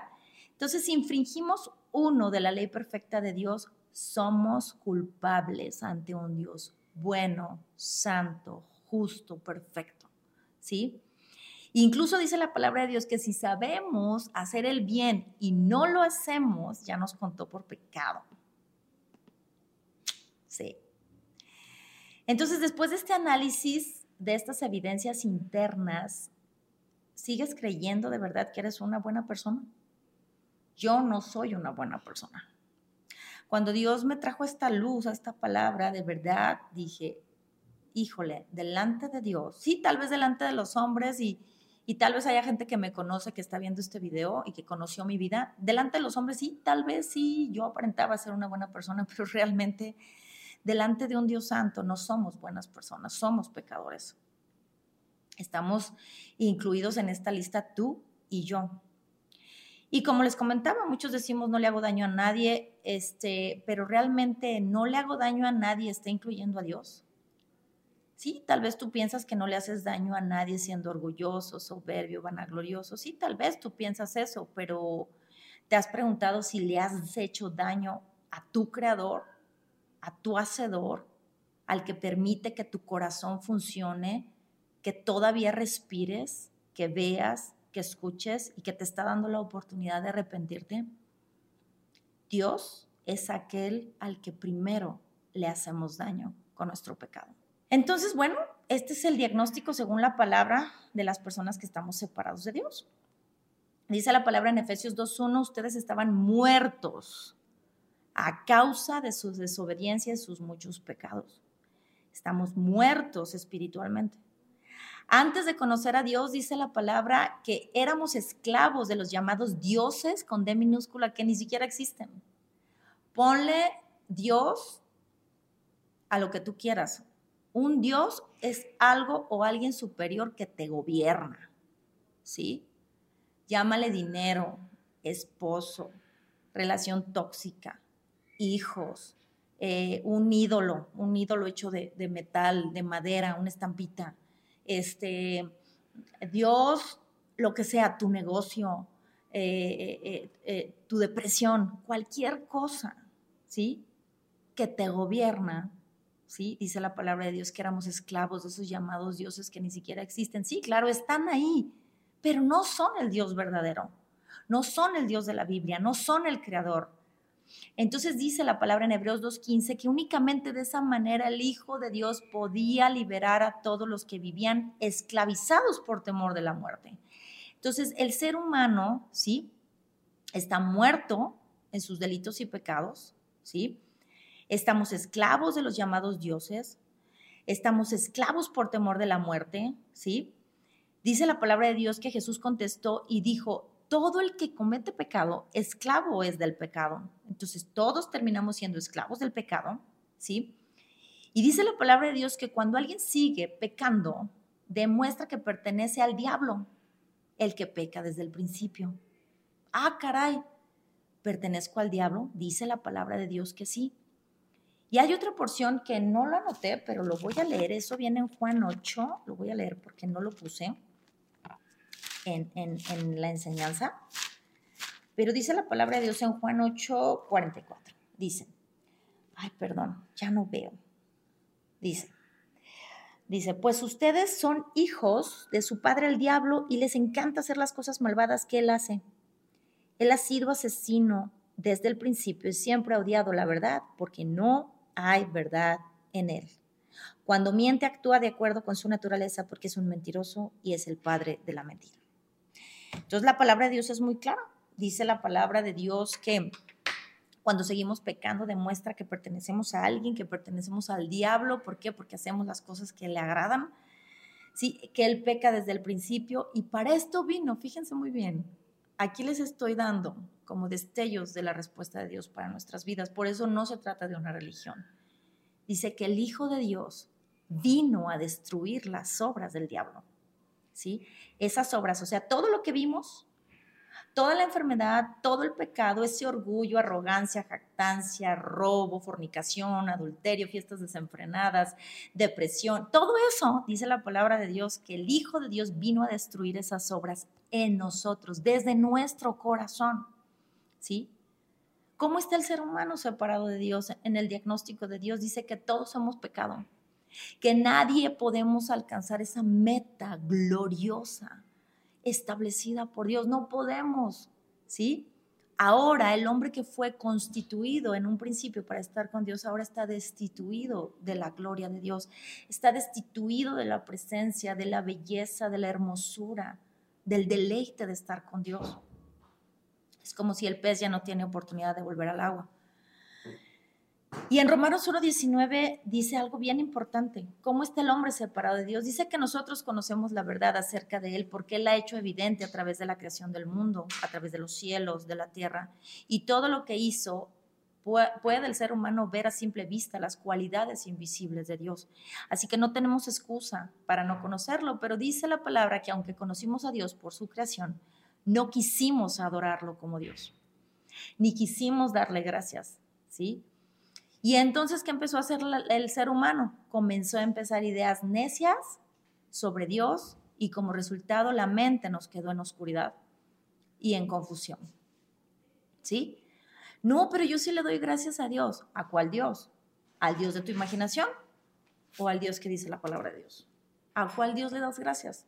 Porque si no conoces la palabra de Dios, pues les estás, le estás dando gracias a un Dios, sí, tal vez al Dios creador, pero al Dios de tu imaginación porque dice la palabra de Dios en Santiago, ah, bien hecho, tú dices que existe un Dios, los demonios también creen en Dios y ellos sí tiemblan, no como el ser humano que ni siquiera tiene temor de Dios. Entonces, ¿cómo quedó el ser humano separado de Dios? Inventando ideas necias sobre Dios. Su mente terminó en oscuridad y confusión, ¿sí? Y empezaron a adorar a la creación en lugar de adorar al Creador. Empezaron a adorar al sol, a la luna, a las estrellas, se empezaron a hacer formas de, animales, de seres mortales, de personas, ¿verdad? Y empezaron a adorar a la creación en lugar de adorar al Dios verdadero. Esa es la confusión y oscuridad. Esa es la raíz del surgimiento de todas estas posturas y sistemas y religiones mundiales, ¿sí? Y entonces yo me pongo donde me siento más cómodo. ¿Saben cómo se llama eso? Eso es mi criterio, ¿sí? Es mi opinión, mi juicio, mi decisión que adopto sobre cada cosa, porque no queremos asumir nuestro estado y responsabilidad delante de nuestro Creador, del Todopoderoso. Entonces nos es más fácil que, pues lo que hizo Adán y Eva, justificarnos, argumentos falsos, ¿verdad? La mujer que tú me diste, la serpiente me engañó. Eh, ¿Qué preferimos? Pelear contra Dios y cuestionarlo, ¿verdad? Es que Dios sí es tan bueno, es que ¿por qué permite, es que toda la consecuencia de lo que vivimos no es Dios, es el hombre acarreando su propia consecuencia, lo dice la palabra de Dios en Jeremías. No queremos asumir nuestra responsabilidad. Un ejemplo, si tú no cuidas bien tu cuerpo y te enfermas, ¿de quién es la culpa y la responsabilidad de Dios o tuya por no cuidar tu cuerpo? Si tú no cuidas a tus hijos y los guías en la palabra de Dios y se terminan perdiendo, ¿de quién es la responsabilidad? ¿De Dios o tuya por no guiarlos por el camino del bien? Es más fácil negar que Dios existe, ¿no? No, a mí muéstrame que Dios existe porque si tú no me demuestras que Dios existe, yo no voy a creer. Claro, es más fácil, es una salida sencilla. El hacer un Dios a mi imagen, ¿sí? Y, y es más fácil que asumir que soy un ignorante, y soy un incrédulo que necesito la salvación de Dios. Es más fácil que confiemos en nosotros mismos. No, yo confío en mí, tú confía en ti, ¿sí? Confía en tu corazón. Tu corazón nunca te va a fallar. ¿Sabes lo que dice Dios del corazón humano? Que el corazón humano es perverso y engañoso y que solo Dios lo conoce y solo Dios lo puede cambiar. ¿Sí? Confiamos en nosotros mismos y en quienes son como nosotros. Confiamos en los muertos ¿Crees posible eso? Hay gente que adora a los muertos, adora la muerte cuando la muerte es la enemiga de Dios. Jesús el Cristo resucitó al tercer día porque vino a darle muerte a la muerte. La muerte es lo que nos separa de Dios. La paga del pecado es la muerte. ¿Sí? Los muertos no ven, los muertos no oyen. ¿Sí? Y si decimos que sí, yo a mí se me han ido tres personas muy amadas. ¿Dónde están? Yo no los he visto desde que murieron, porque no es cierto, son fantasías. Entonces nos hacemos nuestros propios dioses, confiamos en esos ídolos, como dice la palabra de Dios en Jeremías, creo que es 10, si no me equivoco, y si no, luego se los digo. Dice que nos hacemos nuestros ídolos, que, agarramos un pedazo de madera, eh, con esa madera asamos la carne y sobra un pedazo y la esculpimos y hacemos un ídolo y lo, y lo, y lo forramos de oro y le ponemos ojos, nariz, boca, eh, pies, pero dice la palabra de Dios que los ídolos que los hombres hacen, ¿sí? Tienen ojos pero no ven, tienen oídos pero no oyen, tienen pies pero no caminan. Entonces dice, realmente qué absurdo y qué necedad el irte a postrar ante un ídolo que tú hiciste y con la otra parte de la madera hiciste leña y se quemó y tú crees que ese ídolo te va a responder. Ídolos hechos con manos humanas, amuletos de la suerte. Quiero, quiero, dame, dame, suerte, suerte es lo que quiero, ¿sí? Beneficio. Pero a Dios no le pedimos consejo y no nos interesa. Y pues preferimos, ¿verdad?, confiar en tantas cosas que el mismo Dios hizo en lugar de confiar en el Creador. Confiamos y damos culto a la madre naturaleza y tantas cosas que ya hemos estado platicando. Pero bueno, Dios nos dio su palabra para creer y confiar en su existencia, en su guianza, en su salvación. La salvación es volver a Dios. Esa es la salvación. Y muchas personas no quieren a Dios en la tierra, pero cuando alguien muere, pues que Dios lo tenga en su santa gloria, ¿verdad? Eso es ser religiosos. Realmente no nos interesa conocer a Dios. Y si en la tierra no nos interesó conocer a Dios, ¿por qué nos interesaría estar con Él eternamente? Nuestra incredulidad es la raíz a la que Dios llama pecado. ¿Ok? La incredulidad del hombre es la raíz a la que Dios llama pecado. Jesús el Cristo dijo, y vendrá el Espíritu Santo y convencerá al mundo de pecado, porque el pecado del mundo consiste en que el mundo se niega a creer en mí. El pecado no lo estableció un hombre o una religión, un sacerdote o un rabino o un pastor, ¿verdad? O un apóstol. No, el pecado es tratado por Dios a través de su palabra. ¿Y de dónde surge este pecado que es lo único que me separa de Dios? Surge de mi corazón. Como dijo Jesús, del corazón del hombre salen las vilezas. Es mi decisión individual, ¿sí? Esto es lo que me separa de Dios y por consiguiente vienen todos los pecados éticos y morales que vimos en la lista. Ya los repasamos. Esos pecados no solo te dañan a ti y a mí, dañan a los que nos rodean. Pero ¿qué pasa? No nos importa como dijo el apóstol Pablo en Romanos 7:14. Por lo tanto, el problema no es con la ley, ¿sí? La ley es buena. ¿Quién podría decir que mentir es bueno? Bueno, habrá alguno que otro muy, muy muerto espiritualmente que diga mentir es bueno. Ciertamente Dios habla de esas personas, ¿sí? Dice, hay de aquellos que a lo bueno le llaman malo y a lo malo le llaman bueno. Pero ciertamente lo bueno es bueno. Si tú entiendes que a ti no te gusta que te mientan porque dirías que mentir es bueno.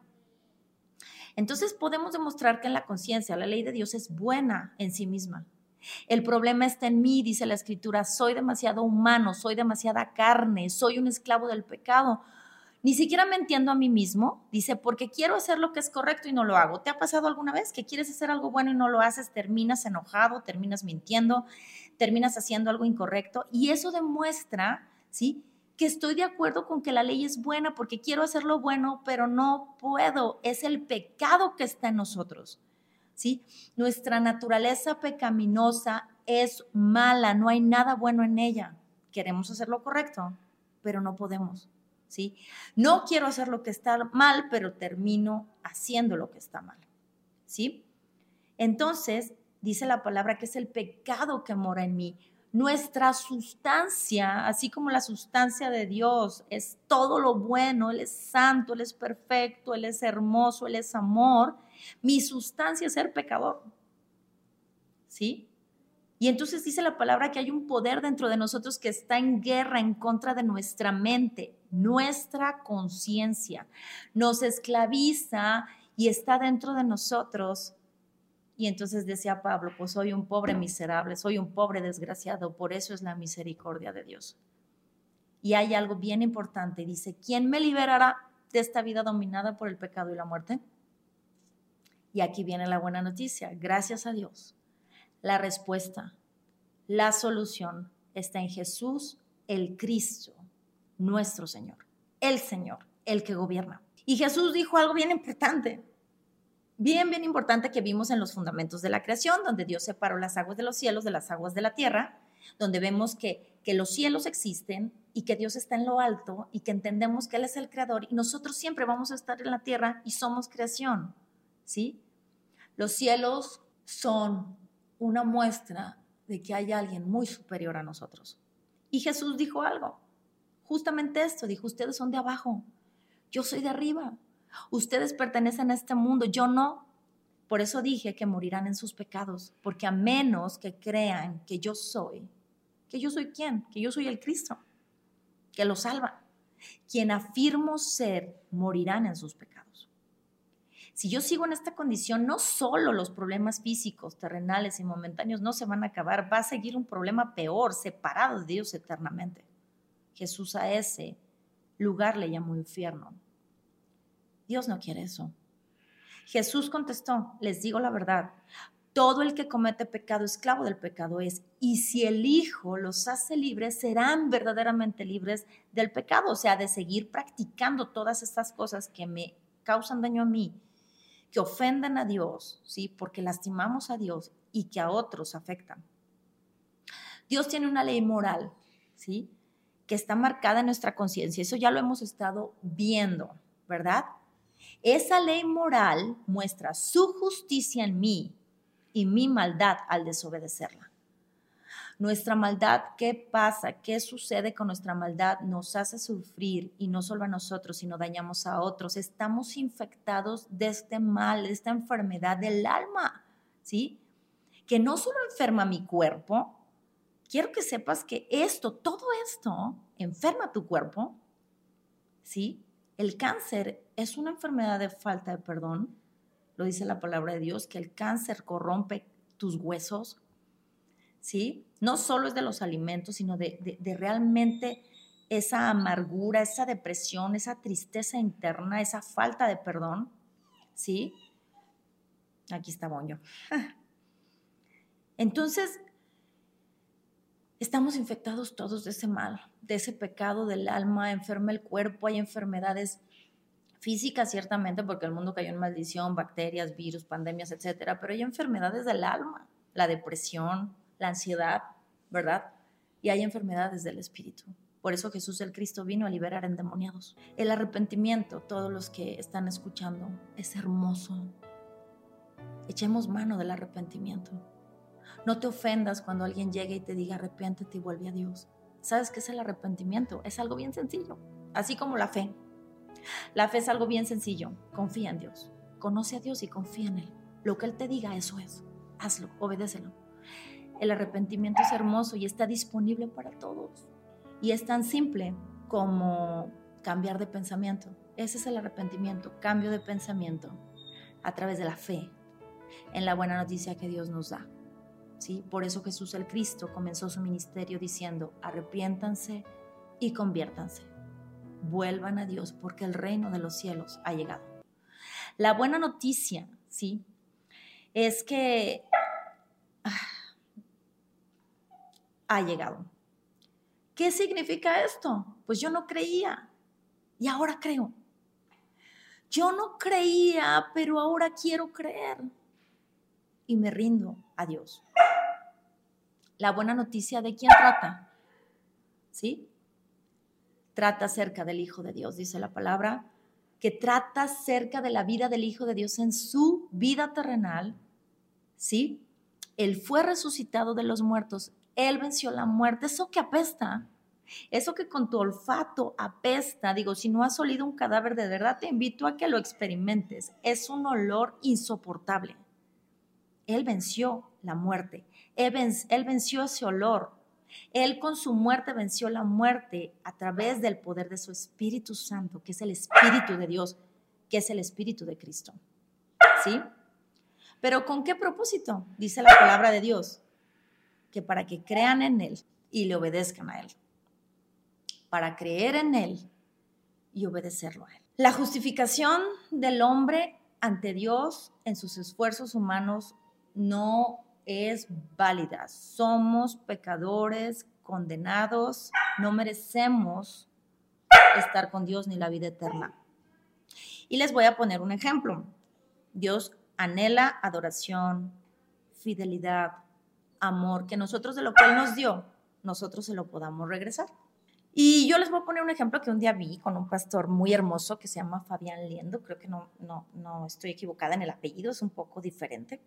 Y les dejé de hecho el link para que escuchen sus, sus enseñanzas muy edificantes y he echado mano de algunas cosas que he aprendido de él. Y él pone un ejemplo de un esposo infiel. Y Dios nos llama y nos pide que seamos fieles y la fidelidad va completamente enfocada a lo que es el amor, ¿sí? La lealtad va más alineada al compromiso con alguien, ¿sí? Puedes ser leal a tu jefe, por ejemplo, y no amarlo como a una esposa, pero la fidelidad va alineada completamente al amor. La lealtad va alineada un poquito más al, no, va alineada más al compromiso. Puedes ser leal a tu jefe y no amarlo como a tu esposa. Entonces, Dios exige ambas, ¿verdad? Existe fidelidad y lealtad, pero lo que desprende la fidelidad es el amor. Entonces, Dios nos pide esa fidelidad. Entonces, vamos a poner el ejemplo de un esposo infiel, por ejemplo. Y aquí vamos a entender muchas cosas. Supongamos que una mujer tiene un esposo infiel, ella lo ama muchísimo, hicieron la promesa del pacto de estar juntos y de serse fieles en toda circunstancia. Y ella lo ama y, ella sabe que él es infiel. Y entonces él llega y tiene, es muy optimista y llega muy feliz y, y, le tiene lo mejor, la despensa llena, y le tiene una casa hermosa y le lleva alabanzas, bueno, serenata, ¿verdad? Porque muchos alabamos a Dios, pero no somos fieles, y le lleva serenata y le, da los mejores vestidos y le lleva flores, ¿verdad? Y le da todo. Pero ¿qué va a pensar la esposa? Eso no me interesa. Yo quiero tu corazón. Eso, todo eso, pues sí, parece muy bonito, pero me da asco, porque sé que estás acostándote con otra mujer. Así es con Dios. Dios, todo eso, todo lo que hacemos separados de Él, dice la palabra de Dios que le da asco, porque no lo amamos y no le somos fieles. Pero si yo no lo conozco, no puedo amarlo. Y si yo no lo amo, no puedo cumplir el primer mandamiento en el que se encierran todos los mandamientos, que es amarás a Dios sobre todas las cosas, con toda tu mente, alma, corazón y fuerzas. Y la única forma de conocer a Dios es a través de su Hijo. Si yo quiero conocer al Padre, tengo que conocer al Hijo, porque el Hijo irradia la gloria del Padre y el Padre y el Hijo uno son. Y Dios dice algo bien importante en el libro de Isaías, dice, qué nación tan pecadora. Es un pueblo cargado con el peso de su culpa, o sea, son culpables. Está lleno de gente malvada, corruptos. Y tú dirás, ay, esas personas son narcotraficantes o prostitutos o esas personas no, yo creo que trafican drogas, sí, pareciera, ¿verdad? Pero hay algo bien sencillo que dice Dios, han rechazado al Señor. Y les digo algo, todos hemos rechazado al Señor. Hemos despreciado al Santo de Israel, al Dios creador del universo. Le hemos dado la espalda, dice la escritura, y Dios pregunta y nos pregunta, ¿quieren más castigo? O sea, ¿quieren seguir sufriendo las consecuencias que han sufrido hasta hoy? ¿Se revelarán para siempre? dice Dios. Su cabeza está herida y el corazón está angustiado. Ciertamente aquí Dios no está hablando de algo físico, está hablando de algo espiritual, nuestra cabeza, nuestra mente, nuestros pensamientos, nuestra alma están heridas, nuestro corazón está angustiado. Dice que desde los pies hasta la cabeza estamos llenos de golpes, cubiertos de moretones, lastimados, contusiones, heridas infectadas, sin vendajes ni ungüentos, sin cura. Así está el ser humano separado de Dios. Dios no busca seguidores. Dios no busca simpatizantes. Yo tampoco. Yo soy una hija de Dios, sierva de Dios, que el único que anhelo a través de este programa es que almas se arrepientan y vuelvan a Dios, lo mismo que Dios anhela, porque ese anhelo Dios lo ha puesto en mi corazón. Dios busca adoradores que le adoren en espíritu y en verdad, y esa adoración no puede provenir si no nos reconciliamos con Dios. Un líder religioso o una religión, ¿sí? No te va a decir esto, porque sabes que busca una religión seguidores, prosélitos, ¿sí? Pero Dios no busca seguidores. Dios no es así. Jesús, cuando estuvo en esta tierra, sabes que había multitudes que lo seguían, mismas multitudes que lo llevaron a la cruz, que le clavaron una corona de espinas, que le clavaron sus manos, que le clavaron sus pies, que lo azotaron, ¿sí? Multitudes que lo seguían para que lo sanara, para que les diera de comer, para que pues recibir un beneficio. Claro, a quien no nos gusta recibir beneficios. Dios no busca eso. Dios busca adoradores. Y un líder religioso no te va a decir eso porque sabes qué hace esta palabra, te incomoda en la carne, pero sabes dónde te va a dar vida, en el espíritu. Y va a crear una relación correcta con Dios. Em, y la palabra de Dios dice, eso los incluye a ustedes que estaban lejos de Dios. Entonces, ¿cómo está el ser humano? Estábamos lejos de Dios, éramos sus enemigos separados de Dios por nuestros malos pensamientos y acciones. Pero dice, Él los reconcilió consigo. Entonces no es una religión, ¿verdad? ¿Sí? Es una persona. Dios los reconcilió consigo mismo mediante la muerte del Cristo en su cuerpo físico. Por eso la buena noticia es acerca del Hijo de Dios. Y después de la entrevista vamos a tener el episodio donde vamos a explicar por qué Dios, jamás Dios pidió sangre. Jamás Dios pidió sangre. Fue necesaria por la infidelidad y desobediencia y el pecado del hombre. Y Dios entregó la sangre, nunca la pidió. Y la necesidad y por qué fue necesaria la sangre. No te lo pierdas. Episodio, este es el 7, el 8 es la entrevista, episodio 7, el 9. ¿Sí? Entonces dice la palabra, Él nos reconcilió consigo mediante la muerte del Cristo en su cuerpo físico. Y entonces, ¿qué hace? Nos traslada su presencia. ¿Sí? Ahora somos libres de culpa y ahora nos podemos presentar delante de Él sin falta. ¿Sí? Eso nos da el arrepentimiento y el creer la buena noticia, salvación, pero ¿con qué fin? Con el fin de seguir viviendo mi vida como yo quiero y seguir en esa lista de pecados éticos y morales que, pusimos eh, eh, y, seguir yo viviendo mi vida como yo quiera y seguir teniendo dioses los que a mí se me, me plazcan y seguir en ignorancia e incredulidad y no leer su palabra y no conocerlo. No, dice la palabra que lo hizo a fin de que creamos en Él y lo obedezcamos a Él. Y muchos dirán, yo creo en Él. Pero sabes, te digo algo, creer en Él, no puedes, puedes creer que existió, o puedes creer que vino, ¿sí? Pero el creer nos lleva a obedecerlo a Él. Y el obedecerlo, no puedo obedecerlo si no conozco su palabra y su voluntad. No puedo, es algo imposible. Es como yo decir, yo creo que Donald Trump fue el presidente de Estados Unidos. Pues sí, yo creo, pero no lo conozco, no sé quién es, no sé su comida favorita, no sé, no sé dónde vive, no conozco, no conozco nada, pero sí creo que él fue el presidente de Estados Unidos. El creer en él nos lleva a obedecerlo, pero solo el conocerlo me lleva a creer en él. Entonces, bueno, con esto concluimos el episodio número 7 de Evidencias Internas de la Realidad Humana. De verdad, yo te invito a que leas la palabra de Dios, em, escudriña la escritura, y bueno, pues ya para despedirnos, porque se fue un poquito largo este episodio, voy a compartir dos cosas, como acordamos, de mi vida personal y de mi vida espiritual.